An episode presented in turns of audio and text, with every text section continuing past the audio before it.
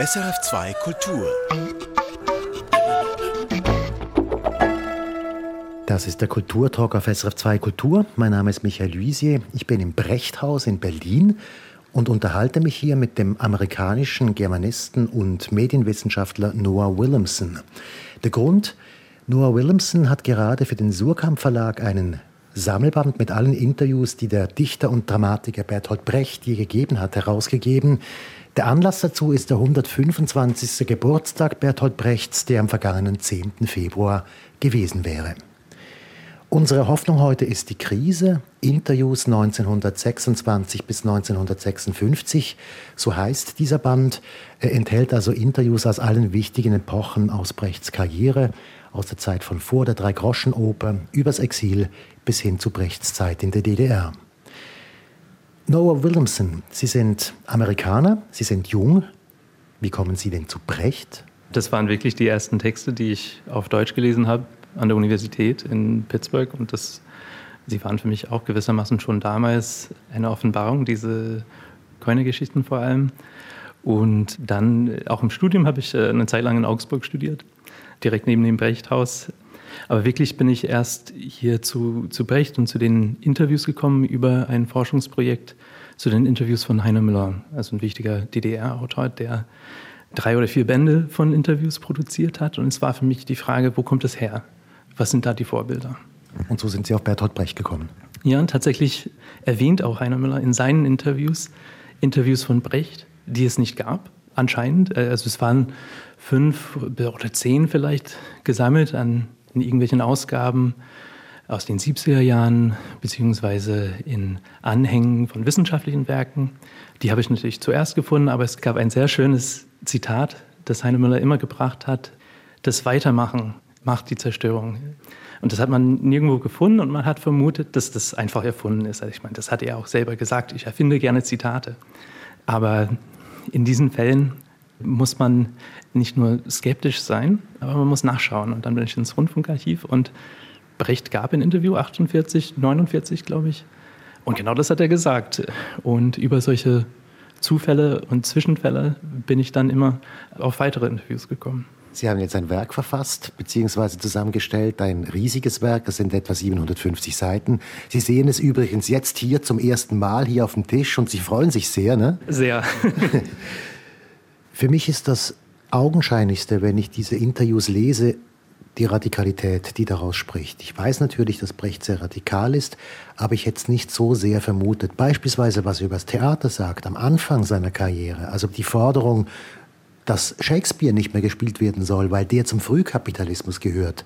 Und jetzt sind wir ja im Spätkapitalismus. Das finde ich dermaßen radikal, dass ich wirklich gestaunt habe. Wie sehen Sie das? Ich meine, radikal ist ja immer, die Art seiner Radikalität oder sein Radikalismus ändert sich mit der Zeit. Am Anfang merkt man, er spricht zumeist mit Literaturzeitschriften wie die Literarische Welt, auch im Ausland, in Polen und Frankreich. Und da hat er vor, das Theater zu revolutionieren, wie Sie gesagt haben, äh, ganz neue Aufführungsformen zu finden. Mit der Zeit, am Ende der 20er Jahre, Anfang der 30er Jahre, wird daraus vor allem eine politische Radikalität. Er kommt immer dem Marxismus näher und spricht dann mit ganz anderen Medien, nicht nur literarische Zeitschriften, so gut, gutbürgerliche, also auch Rundfunk ist natürlich so eine öffentlich-rechtliche Angelegenheit, sondern auch mit ganz kleinen Zeitschriften von kommunistischen Parteien. Als er im Exil ist, muss er natürlich wieder mit großen sozialdemokratischen, liberalen äh, Boulevardzeitungen sprechen, weil er will natürlich auch Propaganda machen. Er will Leute dazu motivieren, Stellung zu nehmen und gegen äh, die, die Gefahr des Faschismus in Europa und des Krieges dann bald etwas zu tun. Das sagt er ganz explizit in einem Interview, das bei mir immer hängen geblieben ist. Passivität wird Europas Untergang sein. Also da nimmt er kein Blatt vor den Mund. Das ist das andere, was mir aufgefallen ist bei diesen Interviews. Dieses Propagandamachen, wovon Sie gesprochen haben, das tut er in diesen Interviews die ganze Zeit. Sei es für seine Art Theater, sei es für seine politische Haltung, sei es aber, und das ist auch ganz wichtig, für sich selbst. Ja, tatsächlich macht er das, finde ich, ganz gut. Das, was man vielleicht noch nie in der Form gesehen hat, ist in diesen Interviews, vor allem die Zeitungsinterviews, sie fangen immer mit einer ganz langen, ausführlichen Beschreibung, also eine physiognomische Beschreibung, auch eine Physiognomik sozusagen des Raums, seiner Wohnung, sein Atelier. Und irgendwann begreift er das dann auch und benutzt diese Beschreibung, die Fotografien, die oft mitgedruckt werden, um, wie Sie sagen, sich selber darzustellen, sich zu präsentieren. Aber es geht, glaube ich, viel weiter als das. Er versucht, sich eine öffentliche Persona zu schaffen, durch die er in der Öffentlichkeit auftreten kann, durch die er adressierbar wird und die eine sehr scharfe politische Radikalität, politische Bedeutung hat, die wirklich auch in der, in der Modeauswahl ausgedrückt wird. Das ist etwas, was seinen Zeitgenossen sehr deutlich auffällt. Der hat so äh, diese Mütze, der hat diese Jacke und das hat für ihn offensichtlich eine Bedeutung. Das sind so semantische Elemente und deswegen kann man das nicht so naiv nehmen. Wie soll man es denn lesen? Also was bietet er denn an, Brecht? Was will er damit? Das, was er nicht anbietet, äh, ist einfach eine direkte Lesart von seinen Texten. Was er nicht sagt, ist, mein Theaterstück sagt XYZ, das wollte ich sagen, das ist meine Intention gewesen. Und das ist etwas, was man vielleicht vom Interview erwartet. Dass es eigentlich um andere Texte geht und dass man hier endlich wissen wird, äh, worum es tatsächlich ging. Und das ist Brecht extrem zuwider. Er will überhaupt nicht diese Arbeit dem Publikum abnehmen. Also der Leser, die Leserin, die Zuschauerinnen, sie sollen herausfinden, mitarbeiten, was die Bedeutung von dem Text ist. Und deswegen sind diese Interviews nicht wirklich als Paratexte zu lesen, die einfach einen anderen Bezug haben, sondern sie stehen für sich. Das sind Interventionen in die Öffentlichkeit, die oft ziemlich rasant sind. Gleichzeitig muss man sagen, also die Geschichte des Interviews ist irgendwo auch eine Geschichte des öffentlichen Intellektuellen. Eine Rolle, mit der sich Brecht sehr viel auseinandergesetzt hat. Und er sagt ganz direkt, ich bin kein Orakel, ich bin kein Leithammel, wie er sich ausdrückt, das heißt, er wird auch in diesem Fall nicht sagen, hier geht's lang, das sollt ihr alle machen, sondern er, er versucht auf Möglichkeiten hinzuweisen und gewissermaßen aus jeder Katastrophe, die man in den Nachrichten findet, ihre Krise herauszuarbeiten und in diese Krise dann selber einzugreifen, aber auch zum Eingriff einzuladen. Also eigentlich dasselbe wie in seinem Stück, in dem epischen Theater. Die Leute sollen nachdenken. Ja, also man kann sein Theater gewissermaßen als, das hat Wolfgang Heise gesagt, als Laboratorium sozialer Fantasie, ein Ort, wo alle möglichen Vorgänge oder äh, Chancen erstmal versucht werden, also sein Theater als Versuchsanordnung. Und man muss auch diese Interviews gewissermaßen auch als Möglichkeits Geschichte begreifen. Ich meine, wenn, es sind hier 91 Interviews, sie gehen von 26 bis 56. Also das ist seine ganze Karriere. Wenn man sie hintereinander liest, ist es gewissermaßen eine, eine Brecht-Biografie. Also es sind 91 Ereignisse im Leben Brechts, von denen wir nicht wussten, äh, vorher zumeist. Das Interessante daran aber ist, wir sehen ihm aus dem Augenblick heraus. Also wir sehen ihm im Moment handeln, planend, vorgreifend, erklärend er macht ganz viele Projekte und Pläne und sie treten dann ein oder nicht. Ich versuche das immer in den Fußnoten zu erklären, was tatsächlich geschah. Aber trotzdem, man hat die Möglichkeit, sozusagen eine Biografie oder auch gewissermaßen eine Geschichte des 20. Jahrhunderts zu sehen, als die Geschichte von alledem, was passiert ist und auch von alledem, was nicht passiert ist.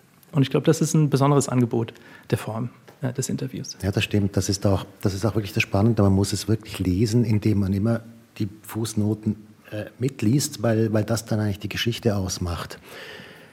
Wollen wir diese Epochen oder diese, diese Punkte im Leben Brechts kurz durchgehen, um zu sehen, was er eigentlich alles erlebt hat? Also das fängt an in der Weimarer Republik und da ist es noch relativ einfach. Wir wissen, es ist ein großer Star, aber dann, kommt dann, dann kommen die Nazis und dann muss er ins Exil. Wie geht's Brecht in dem Moment, wo er im Exil ist? Er verliert sein Publikum und er verliert das Theater. Er verliert auch seine Sprache gewissermaßen. Also er ist zuerst in Dänemark, dann Schweden, Finnland und in den USA. Und das Interview ist auch die Möglichkeit, sozusagen in der Zeitung als Bühne äh, zu erscheinen und ein neues Publikum zu erreichen.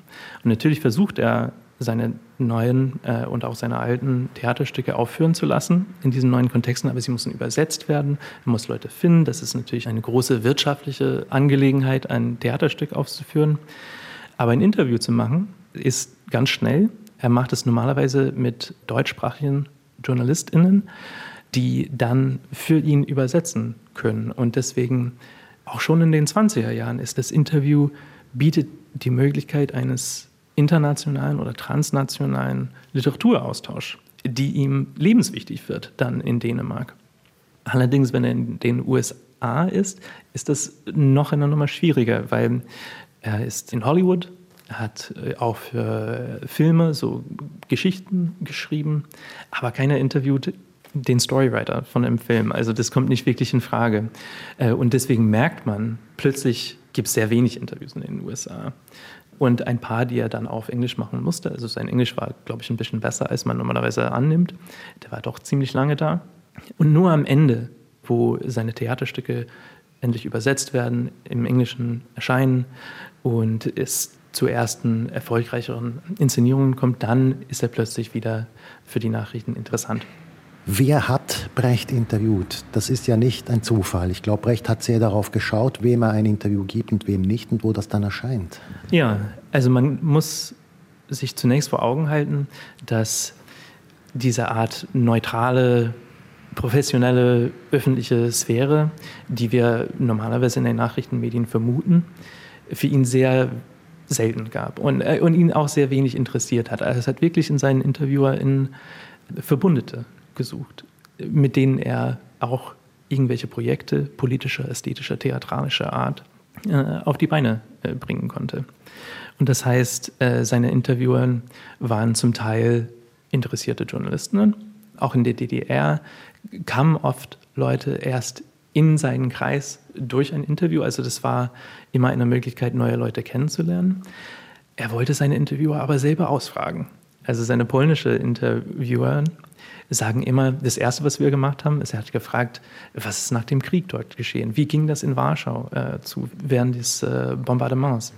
Also das war immer eine Begegnung, auch zwischen zwei Kreisen, zwischen zwei Welten und ein Informationsaustausch. Und das wird abgebildet natürlich am Ende in diesem Text, den ich auch gedrückt habe aber nur ein Teil davon. Und deswegen gibt es immer so diese kleinen Einleitungen, wo ich versuche zu erklären, was, was das alles für einen Kontext hat, in welchen Medien das erschienen sind und, und was damit erreicht werden sollte. Weil normalerweise gab es tatsächlich irgendwo ein Ziel. Und das heißt, seine Interviewerinnen, das ist nicht der typische Kreis von Mitarbeiterinnen, die man vielleicht schon aus der Geschichte kennt, so Leute wie Elisabeth Hauptmann oder Ruth Berlau, sondern es sind Leute, mit denen er wenig und selten, aber doch was zu tun hatte. Also aus dem erweiterten Brechtkreis, aus äh, was Hans Mayer äh, den äh, Brechtschen Großfamilie äh, genannt hat. Genau, diesen Ausdruck wollte ich gerade bringen. Die Großfamilie, die hier genannt wird in diesem Buch, die Sie dann auch bringen in Ihrem Nachwort. Man kann also sagen, wenn man das rein journalistisch anschaut, haben nicht die Journalisten bestimmt, was hier passiert, sondern Brecht hat sich das organisiert. Also der war schon clever genug, sich diese Großfamilie auch zu bauen in seinem Sinne. Ich möchte ihm jetzt keinen bösen Willen unterstellen, aber er ist ein guter Geschäftsmann. Ne? Ja, das ist er natürlich auch, wobei Geschäft und Kunst und Politik liegen alle so wahnsinnig nah beieinander. Er hat natürlich sehr stark, besonders am Ende, ausgewählt, mit dem er sprechen wollte. Er hat sogar einen Ruf sich zugelegt, dass er Interviewer hasst und dass er keine Interviews machen will. Und das hat natürlich eine Auswirkung für die Forschung gehabt, dass man ihm einfach geglaubt hat. Aber es war natürlich sehr nützlich, wenn zum Beispiel ein antikommunistischer Journalist aus Italien nach Ostberlin kam, um einen Verriss zu machen, hat er das äh, meilenweit vorausgesehen und hat sich geweigert, mit ihm zu sprechen. Äh, mit anderen aber war er sehr interessiert und hat am Ende seines Lebens tatsächlich immer mehr Interviews gegeben, obwohl er äh, immer mehr gesagt hat, dass er keine geben wollte. Ja, also es ging mir gleich. Ich habe es ja selber lange geglaubt, dass er keine Interviews geben wollte. Und hinterher im Nachwort lese ich, dass das natürlich sehr berechnet war. Das ist schon interessant. Es gibt zwei Leute jetzt in diesem Buch, die ihn interviewt haben, die ein bisschen auch diese Art durchschaut haben, habe ich das Gefühl. Der eine ist ähm, der junge Reich Ranitzky in Polen, der, der das ganz genau auch beschreiben konnte, beispielsweise sein Wandel von der, vom Ledermantel und der Zigarre in den 20er Jahren hin zum Arbeitermönch in den 30er Jahren rein vom Aussehen her. Das ist der eine, der es ein bisschen durchschaut hat auch und der andere ist das allerletzte Interview, wo ein englischer Journalist kommt und ihn eigentlich ziemlich kritisiert oder sagt, äh, ihm auch ein bisschen Scheitern vorwirft oder unterstellt in der ganzen Geschichte um das epische Theater. Für mich sind solche Interviews auch bereichernd, weil sie dann doch journalistischer sind. Wie ist es für Sie? Ja, äh, also das Interview mit Reich Ranitzky war für mich natürlich ein ganz interessanter Fund. Das hat er auch in seiner Autobiografie beschrieben, aber es sieht dann im Text selber doch etwas anders aus als in seiner Selbstdarstellung. Ich meine, Reich Ranitzky hat immer gesagt, die Autoren verstehen ungefähr so viel äh, von der Literatur wie die Vogel von der Ornithologie. Aber es ist mir nicht klar, dass Reich Ranitzky in diesem Interview überhaupt gecheckt hat, worum es ging. Weil, ich meine, man muss sich auch vorstellen, Reich Ranitzky in der Zeit ist eine ganz andere Figur. Er schreibt für ein ziemlich stalinistisches Medium und er schreibt ziemlich stalinistische Texte dafür. Also wir sind doch in den 50er Jahren in Polen oder sogar noch früher 50er Jahre. Genau. Und das ist ja auch interessant, weil natürlich Brecht ist einer der ersten deutschen Autoren nach dem Krieg, der dort in Erscheinung tritt. Äh, also es ist auch eine gewissermaßen schwierige Situation, äh, die er bemeistern will. Und was Brecht will, ist nach Polen gehen, Kontakte schaffen, seine Werke natürlich inszenieren, ein Tournee mit dem Berliner Ensemble machen, das macht er dann auch. Aber das hat auch natürlich auch eine politische Bedeutung. Und wenn man ein wenig die Theatergeschichte von Polen anschaut, man sieht diese ersten Brecht-Inszenierungen dort haben eine massive Wirkung in der Öffentlichkeit gehabt, weil das war noch in der Stalinzeit, in der Zeit des Formalismusstreites, solche ästhetische Themen und Formen, die Brecht benutzt hat, waren absolut verpönt und unmöglich dort. Und als er sie doch durchsetzen konnte, zum Teil durch die Kontakte, die er in diesen Interviews geknüpft hat, hatte das nicht nur im Theater, sondern in der Gesellschaft und in der Öffentlichkeit dort eine große Wirkung. Und, und das hat Reich Ranitzky überhaupt nicht begreifen können, weil Reich Ranitzky ging es am Ende um Reich Ranitzky. Was hatte das für eine Bedeutung für Polen, diese Brecht-Auftritte, diese Berliner Ensemble-Auftritte? Ja, das versuche ich auch im Buch zu beschreiben, weil es tatsächlich eine sehr interessante Geschichte ist. Aber man muss sich diesen letzten Jahren von Brechts Leben, er stirbt 1956, Stalin stirbt drei Jahre davor und das ist eine Zeit von großem Potenzial politisch. Es ist unklar, was jetzt für ein System kommen wird und Brecht setzt alles darauf, dass ein offeneres System entsteht und dass in der Öffentlichkeit es eine neue Gesprächskultur geben soll, in der ja auch Probleme, schwierige Sachen beschrieben, bearbeitet und gelöst werden können. Und deswegen dieses Bild vom bösen DDR-Brecht, das auch gewissermaßen von diesem letzten britischen Interviewer propagiert wird, trifft überhaupt nicht zu. Also durch diese Interviews insbesondere hat er versucht, neue Möglichkeiten, neue Redensformen zu schaffen. Äh, und in Polen hat man dann die weitere Entwicklung gesehen. Brecht ist natürlich nur so ein kleiner Teil davon, aber es gab dann Aufstände in Poznan, es gab dann eine neue Regierung. Man hat versucht, Dinge zu ändern, auch in der Literatur. Äh, und das sind Menschen, mit denen Brecht sehr eng im Austausch blieb, in Berlin und auch äh, in Polen. Also sie haben ihn auch hier besucht. Wie schätzen Sie das ganz generell ein, wenn wir gerade bei diesem Thema sind? Das ist ein Thema, das mich sehr interessiert. Brecht ist ja doch ziemlich umstritten auch als Stalin-Preisträger. Äh, selbst Leute, die, die kritisch sind, sagen, äh, attestieren auch, dass er das Gute wollte, dass er eine bessere Gesellschaft wollte und dass er das wirklich wollte. Und auf der anderen Seite gibt es dieselben Leute, die dann aber auch sagen, er hat Glück gehabt, dass er 56 gestorben ist, nachdem Khrushchev gesagt hat, was wirklich los war unter Stalin und er das nicht mehr mitverantworten musste. Also dazwischen steht Brecht. Wie sehen Sie das? Wie ist er für Sie? Also Brecht für mich ist ein großer Anti-Stalinist. Man sieht das zum Beispiel gerade an diesem Stalin-Preis, den Sie erwähnt haben. Diese Geschichte habe ich auch ein wenig recherchiert, weil er macht natürlich Interviews, wenn er den bekommt. Und er reist dann nach Moskau und macht weitere Interviews dort. Und dann äh, hält er eine Rede, die auch hier abgedruckt ist. Und das Interessante daran ist, dass in einer Rede für einen Stalin-Preis, wenige Monate nach dem Tod von Stalin, wird Stalin mit keinem Wort erwähnt. Und wen sucht er sich für einen Übersetzer aus? um das ins Russische zu übertragen, Pasternak, also Boris Pasternak, der ein absoluter Feind von diesem System war und der schon in der Zeit als unmöglich galt. Also hat so ein wenig von diesem Tauwetter profitiert, aber Brecht hat ihn sofort eingeschrieben und gebeten für diese Übersetzung und dann im Interview danach hat er sich bei der Sowjetregierung bedankt, dass sie ihn Pasternak zur Verfügung gestellt haben, was überhaupt nicht der Fall war. Also er, er haut sozusagen noch einmal drauf um auch äh, der Regierung diesen Übersetzer sozusagen zu unterstellen. Und das ist ein ganz typischer Brecht-Move. Und, und das ist auch für uns die Schwierigkeit, manchmal diese Interventionen zu verstehen, weil sie sind immer sehr subtil und sie sind immer nur im Kontext zu verstehen. Auch der Brief, es gibt einen berühmten Brief, den er geschrieben hat an Ulbricht nach dem 17. Juni in 53. Und man muss sagen, im, Jahr 1953 gibt Brecht keine Interviews. Aber in diesem Brief wirft der Ulbricht vor, so gewissermaßen zu schnell zu gehen und zu revolutionär zu sein, was, was wirklich nur als Ironie gelesen werden kann in dem Kontext. Das sind aber Subtilitäten, die sind nicht so gut in der Öffentlichkeit in der Zeit gewirkt haben. Und deswegen sind diese Interviews so interessant, weil man sieht wirklich, was hat er dann öffentlich gesagt. Und nicht nur in Berlin, sondern auch in Polen, in der Tschechoslowakischen Republik, sagt er wirklich, er spricht wirklich Klartext. Ich stelle eine letzte Frage jetzt zum ganzen Komplex Brecht, DDR, Sozialismus, Realsozialismus. Es gibt Autoren, die schreiben Essays, beispielsweise Uwe Kolbe, und die sagen, es ging um den Deal Schweigen für Privilegien. Brecht unterstützte das Regime, indem er zu gewissen Dingen nichts sagte und erhielt im Gegenzug das Theater. Das war sein Ziel. Was würden Sie dazu sagen? Ich würde sagen, wenn das sein Ziel war, dann hat er alles falsch gemacht. Natürlich wollte er dieses Theater und er wollte nicht etwa in den USA bleiben und dort an einer Universität ein kleines äh, Theater aufmachen. Er hätte das auch machen können. Also man hat viele von seinen Stücken in den frühen 50er Jahren an kleinen Universitätstheatern in den USA inszeniert. Aber er wollte einen viel größeren Wirkungskreis haben. Es ist wiederum die Frage, was hinter den Kulissen passiert und was in der Öffentlichkeit, was auf deutscher Sprache erscheint und was in anderen äh, Ländern erscheinen darf.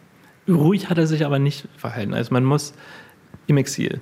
Ähm, da war tatsächlich oft gesetzlich geregelt, dass er sich ruhig zu halten hatte. Also das in Dänemark hat der Justizminister gesagt, okay, es dürfen einige deutsche Flüchtlinge hierher kommen, aber sie haben sich politisch absolut zu schweigen. Also kein, kein Wort über Hitler zu sagen. Und man merkt in dem ersten dänischen Interview mit Brecht, hat er versucht, ein wenig Vorsicht walten zu lassen. Aber im zweiten nicht mehr. Als er nach Europa zurückgekehrt ist in der Schweiz, er hatte eine sehr schwierige Position, auch bleiberechtlich in der Schweiz, und durfte wiederum nicht öffentlich sich zu politischen Themen äußern. Hat er aber gemacht. In der DDR würde man denken, dass er alles tut, um sein Theater, um sein schönes Haus hier äh, zu erhalten. Aber ich glaube, man muss einfach diese Texte lesen. Man sieht, er bespricht ganz kontroverse Themen. Also Formulismusstreit habe ich schon erwähnt. Stanislavski kam auch schon vor. Das sind alles gewissermaßen Tabus. Und sein Ziel im Sprechen ist, ist diese Tabus ans Licht zu bringen. Reden wir noch über Ihre Arbeit. Sie haben fünf Jahre daran gearbeitet, geforscht, eine unglaublich große, anstrengende Arbeit. Wie gingen Sie vor? Wie kriegt man da Ordnung rein? Ähm, ja, das, das war immer eine große Frage. Ähm, zunächst habe ich äh, aber natürlich einfach gesucht. Hier, wir sind jetzt im Bertolt Brecht Archiv, hier fing alles an. Hier habe ich die ersten so 20, 25 Texte gefunden. Als ich 30 hatte, habe ich Surkamp geschrieben und gefragt, ob wir nicht etwas da machen wollen. Jetzt sind es mittlerweile 91. Sie sind nicht alle im, im Brecht-Archiv gefunden worden, aber die meisten Hinweise. Also man muss sich natürlich mit der Sekundärliteratur, mit der Rezeptionsgeschichte auseinandersetzen. Ich habe natürlich in allen Ländern gesucht, wo Brecht schon mal war oder wo wichtige Inszenierungen von Brecht vorkamen. Aber es gibt natürlich auch eine massive Literatur aus den 60er, 70er Jahren. Brecht in Bulgarien, Brecht in Ungarn. Die habe ich versucht auch zu finden und zum Teil über Google Translate mir zu erschließen. Leider gab es nicht in Bulgarien oder, oder in Ungarn, aber dann eben doch an ganz unwahrscheinlichen Stellen etwas, was ich hier zitiere, ist zum Beispiel ein, ein Journalist und Theatermacher, der aus äh, Indien kommt äh, und sich ein paar Inszenierungen im Berliner Ensemble anschaut und dann ein interessantes Gespräch mit Brecht hat. Die Forschungsarbeit war natürlich erleichtert durch neue Methoden. Gewissermaßen, glaube ich, wäre diese Arbeit vor 20 Jahren nicht möglich gewesen, weil man muss äh, ganz große Datenmengen bewältigen, man muss in elektronischen äh, und Online-Datenbanken unterwegs sein. Also es war einerseits vielleicht der erste Zeitpunkt, wo das möglich war, aber vielleicht auch der letzte, weil so irgendwann verschwindet Wissen, was nicht reaktualisiert wird. Und ganz viel, was ich herausgefunden habe, haben natürlich die Zeitgenossen schon gewusst. Also sie sind nicht geheimnisvolle äh, Texten, die äh, keiner gelesen hat oder so. Sie waren in der Zeit zum Teil extrem populär äh, und viel gelesen und nachgedruckt, aber dann nie wieder addiert. Das heißt, die erste Generation vielleicht von Brecht-Forschern in den 50er Jahren haben zum Teil viele von diesen Texten gekannt, aber schon die nächste nicht mehr. Und dann irgendwann verschwinden die Spuren davon. Und deswegen ist ja auch so eine Institution wie das Brecht-Archiv so, äh, so wichtig, weil es gewissermaßen das Gedächtnis der Forschung und auch des 20. Jahrhunderts in diesem kleinen Teil abbildet. Ich habe noch zwei persönliche Fragen an Sie, ganz konkret. Die eine betrifft Sie als junger Mensch. Wie aktuell ist das alles für Sie? Also ich habe den Titel mit Bedacht äh, gewählt. Das heißt, unsere Hoffnung heute ist die Krise. Das ist aus einem Interview in 1948, also in der direkten Nachkriegszeit. Ich glaube, dieses Krisenbewusstsein, das Brechts ganze Karriere geprägt hat, ist auch für uns extrem aktuell. Das ist die Frage, wie handelt man dann in Krisensituationen? Wie kann man versuchen, andere Leute zu erreichen? Wie kann man eine Kommunikationsform finden, in der neue Gespräche möglich werden? Äh, und das sind alle Probleme, auch jenseits des Theaters, die, glaube ich, extrem wichtig sind in, in, in unserem Moment. Die andere Frage betrifft die Situation, in der wir gerade sind. Wir sind an der Chausseestraße in Berlin im Brechthaus. Man hört diese Chausseestraße, die ist sehr befahren, auch in diesem Gespräch. Aber neben uns ist der Friedhof und auf diesem Friedhof liegt Brecht. Und es liegt seine Frau Helene Weigel dort und es liegt auch noch die eine oder andere Mitarbeiterin von Brecht da draußen. Es ist schon eine spezielle Situation, hier zu reden und zu arbeiten und beides über Brecht an seinem Grab sozusagen. Ja, äh, das, das war auch für Brecht natürlich ein Teil des Grundes, warum ich hier leben wollte. Also man kann sein Grab quasi vom, vom Klo aus äh, hier sehen. Und das hat er offenbar äh, gerne vor Augen gehabt. Er ist natürlich sehr jung gestorben und die Frage stellt sich immer wieder, was, was wäre, wenn? Er hat versucht, in den letzten Tagen seines Lebens immer noch ein Interview zu organisieren mit Newsweek. Also mit einer großen amerikanischen, also Illustrierten im Prinzip, die auf jeden Fall ihm politisch nicht besonders nahe stand. Da fing es schon in Ungarn und in Polen zu brödeln an. Und man hätte schon gerne gewusst, was er dazu gesagt hätte. Kann man nicht wissen. Aber offenbar war dieses Bedürfnis, auf seiner Zeit zu antworten, bis zum letzten Tag äh, präsent.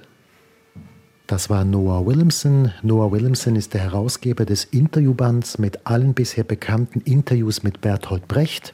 Unsere Hoffnung heute ist die Krise. Interviews 1926 bis 56, so heißt dieser Band.